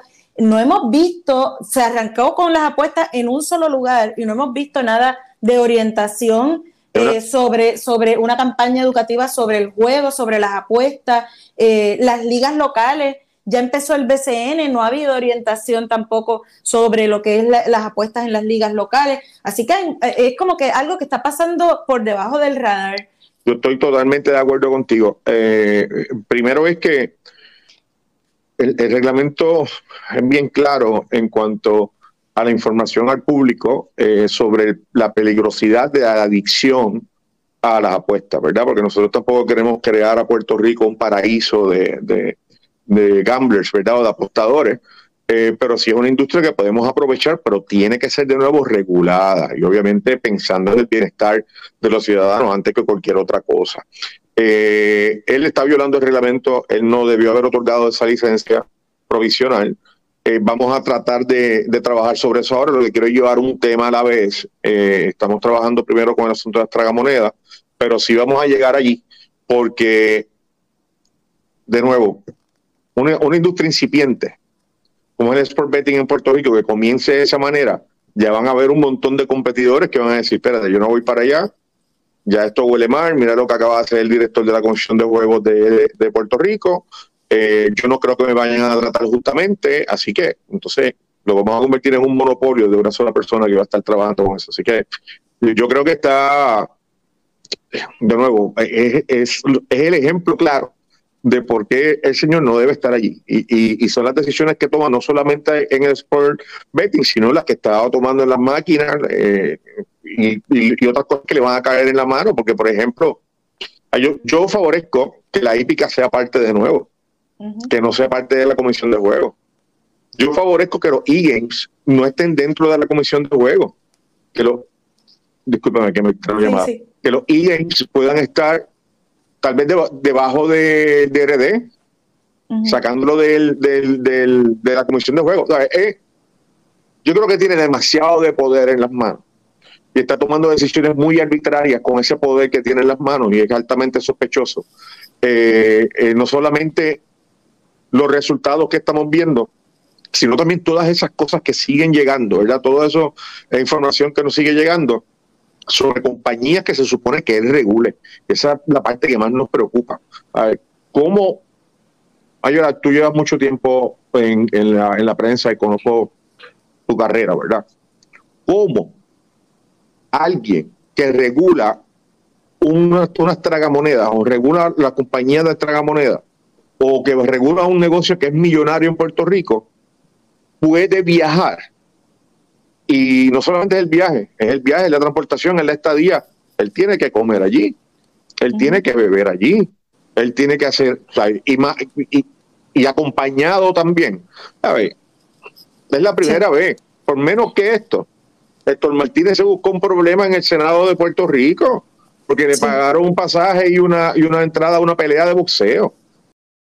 Expresiones del representante Cheito Rivera Madera. Él está revelando que más allá de la legislatura existen otras investigaciones sobre alegaciones de irregularidades por parte del presidente de la Comisión de Juegos, Orlando Rivera. Aparentemente está favoreciendo a algunos dueños de maquinitas y otros y ha recibido kickback. Y esto del kickback como que últimamente está de moda. ¿Qué terminará ocurriendo con todo esto pendientes a la red informativa? La red le informa. Regresamos a la parte final del noticiero estelar de la red informativa. La red le informa. Señores, regresamos esta vez a la parte final del noticiero estelar de la red informativa de Puerto Rico. ¿Cómo está Estados Unidos? ¿Cómo está el mundo a esta hora de la tarde? Vamos con DN, nos tienen un resumen completo sobre lo más importante acontecido en el ámbito nacional e internacional. Rusia ha comenzado una operación militar a gran escala para tomar el control de la región de Donbass y otras partes del este de Ucrania. En la mañana del martes, las Fuerzas Armadas ucranianas se retiraron de la ciudad de Kremina, que albergaba a unas 18.000 personas antes de la invasión rusa. Un gobernador regional dijo que los combates han devastado gran parte de la ciudad y han provocado la muerte de 200 civiles. En otras noticias, soldados ucranianos en la ciudad sitiada de Mariupol se refugiaron en una gran planta siderúrgica donde se están preparando para una última batalla contra las Fuerzas Armadas rusas. Un video grabado con drones muestra espesas nubes de humo que emanan del complejo de la fábrica que ha sufrido grandes daños a causa de los bombardeos rusos. Las autoridades de la ciudad de Mariupol declararon que más de mil civiles se estaban escondiendo en refugios subterráneos debajo de la planta siderúrgica. Otros residentes de la ciudad sostuvieron que soldados rusos no les permiten evacuar a pesar de que hace semanas que hay escasez de alimentos, agua y medicamentos. Para ser honesta, no estamos bien. Sufro de problemas mentales a causa de los ataques aéreos.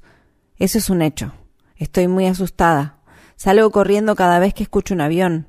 No podemos lavar la ropa porque no tenemos agua, no tenemos electricidad. Ahora debemos traer agua desde lugares que están muy lejos. No estoy sana como para poder cargarla. Rusia sigue llevando a cabo ataques en toda Ucrania. El Ministerio de Defensa de Rusia afirma que lanzaron ataques de misiles y artillería que impactaron contra más de 1.200 objetivos durante la noche. En la ciudad occidental de Lviv, siete civiles murieron y otros 12 resultaron heridos el lunes durante ataques con misiles lanzados por Rusia. Para más información sobre la situación en Ucrania, visite nuestro sitio web democracynow.org/es. Una jueza federal del estado de Florida anuló el uso obligatorio de mascarilla impuesto por el gobierno de Biden en aeropuertos, estaciones de tránsito y sistemas de transporte público. La jueza del Tribunal de Distrito de Estados Unidos, Catherine Kimball Missel, dictaminó el lunes que los Centros para el Control y la Prevención de Enfermedades se extralimitaron en su autoridad legal cuando ordenaron el uso obligatorio de mascarilla. La jueza Missel fue nominada por Donald Trump y confirmada por senadores republicanos en 2020 para un nombramiento vitalicio en los tribunales federales con tan solo 33 años de edad, a pesar de que el Colegio de Abogados del país determinó que no estaba cualificada. Su decisión se produjo al tiempo que los casos de coronavirus continúan aumentando en Estados Unidos, en particular en los estados del noreste, al tiempo que el número total de muertes por COVID-19 en el país se acerca a un millón. El lunes, el gobierno de Biden anunció que la Administración de Seguridad en el Transporte ya no hará cumplir la obligatoriedad del uso de mascarilla en los aeropuertos. Estas fueron las palabras expresadas por la secretaria de prensa de la Casa Blanca, Jem Psaki, sobre la decisión de la jueza de Florida. Los Centros para el Control y la Prevención de Enfermedades recomendaron extender los requisitos por un tiempo adicional de dos semanas para poder evaluar los últimos hallazgos científicos y así mantener su responsabilidad de proteger al pueblo estadounidense. Así que, por supuesto, esta decisión es decepcionante. Las autoridades sanitarias continúan recomendando el uso de mascarilla en el transporte público. Saki dijo que la Casa Blanca está revisando el fallo del tribunal y que el Departamento de Justicia decidirá si presentar o no una apelación. Aviones de combate israelíes realizaron ataques aéreos durante la noche en la franja de Gaza después de que las Fuerzas Armadas israelíes anunciaran que derribaron un misil lanzado contra el sur de Israel desde el territorio palestino sitiado. Funcionarios israelíes dijeron que los ataques aéreos contra Gaza impactaron un sitio de fabricación de armas de la organización el Ministerio de Salud palestino no registró ninguna muerte ni heridos a causa de los bombardeos. La escalada de violencia se produjo después de un fin de semana sangriento en la zona ocupada por Israel de Jerusalén Oriental, donde la policía israelí disparó balas de goma, granadas de aturdimiento y gases lacrimógenos para expulsar a fieles palestinos desarmados de la mezquita de Al-Aqsa. Durante los ataques, 158 personas resultaron heridas y la policía israelí arrestó a más de 450 palestinos.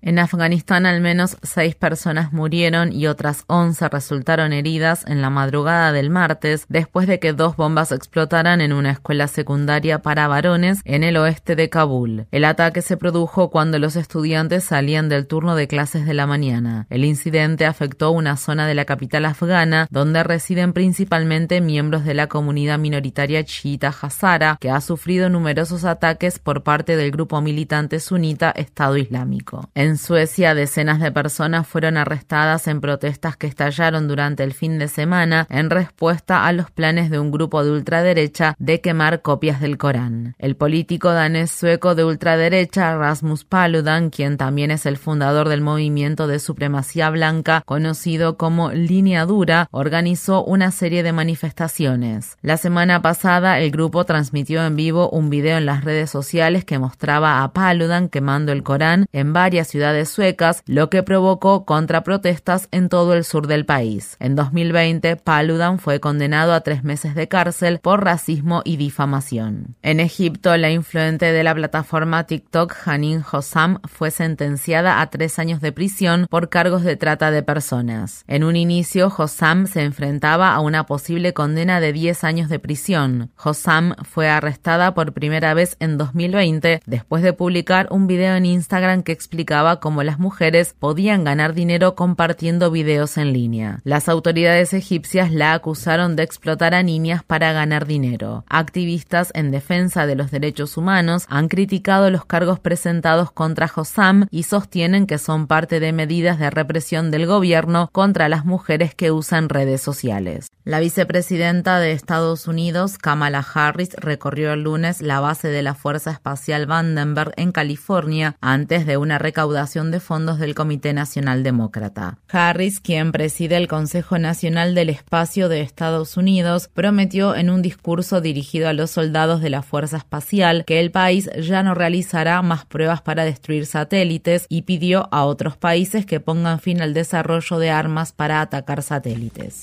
These weapons are intended to deny the United States estas armas están destinadas a negarle a Estados Unidos la posibilidad de hacer uso de su capacidad espacial al interrumpir y destruir nuestros satélites, satélites que son críticos para nuestra seguridad nacional.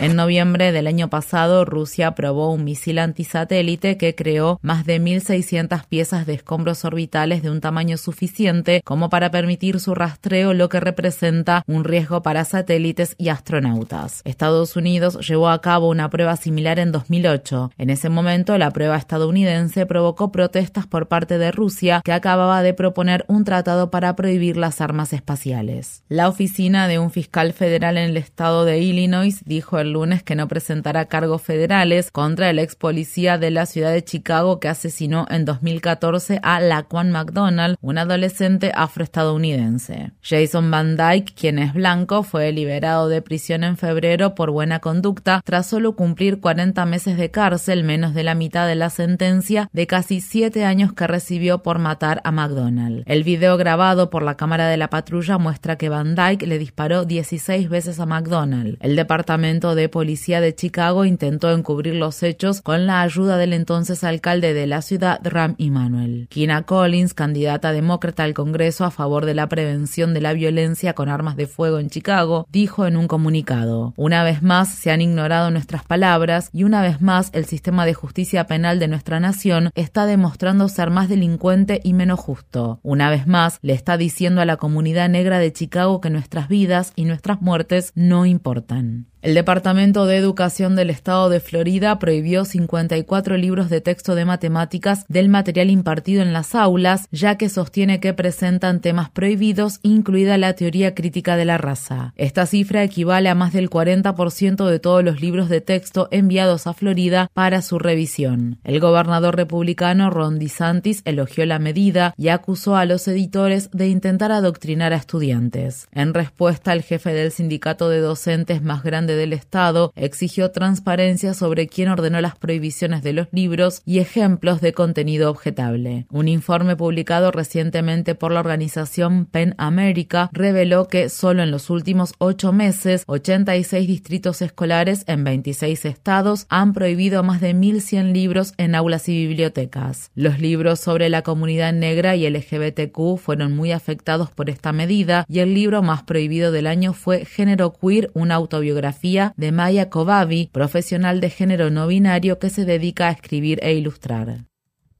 La red le informa. Bueno, señores, enganchamos los guantes. Regresamos mañana jueves a la hora acostumbrada, cuando nuevamente a través de Cumbre, de Éxitos 1530, de X61, de Radio Grito y de Red 93, que son las emisoras que forman parte de la red informativa, le vamos a llevar a ustedes resumen de noticias de mayor credibilidad en el país. Hasta entonces, que la pasen bien.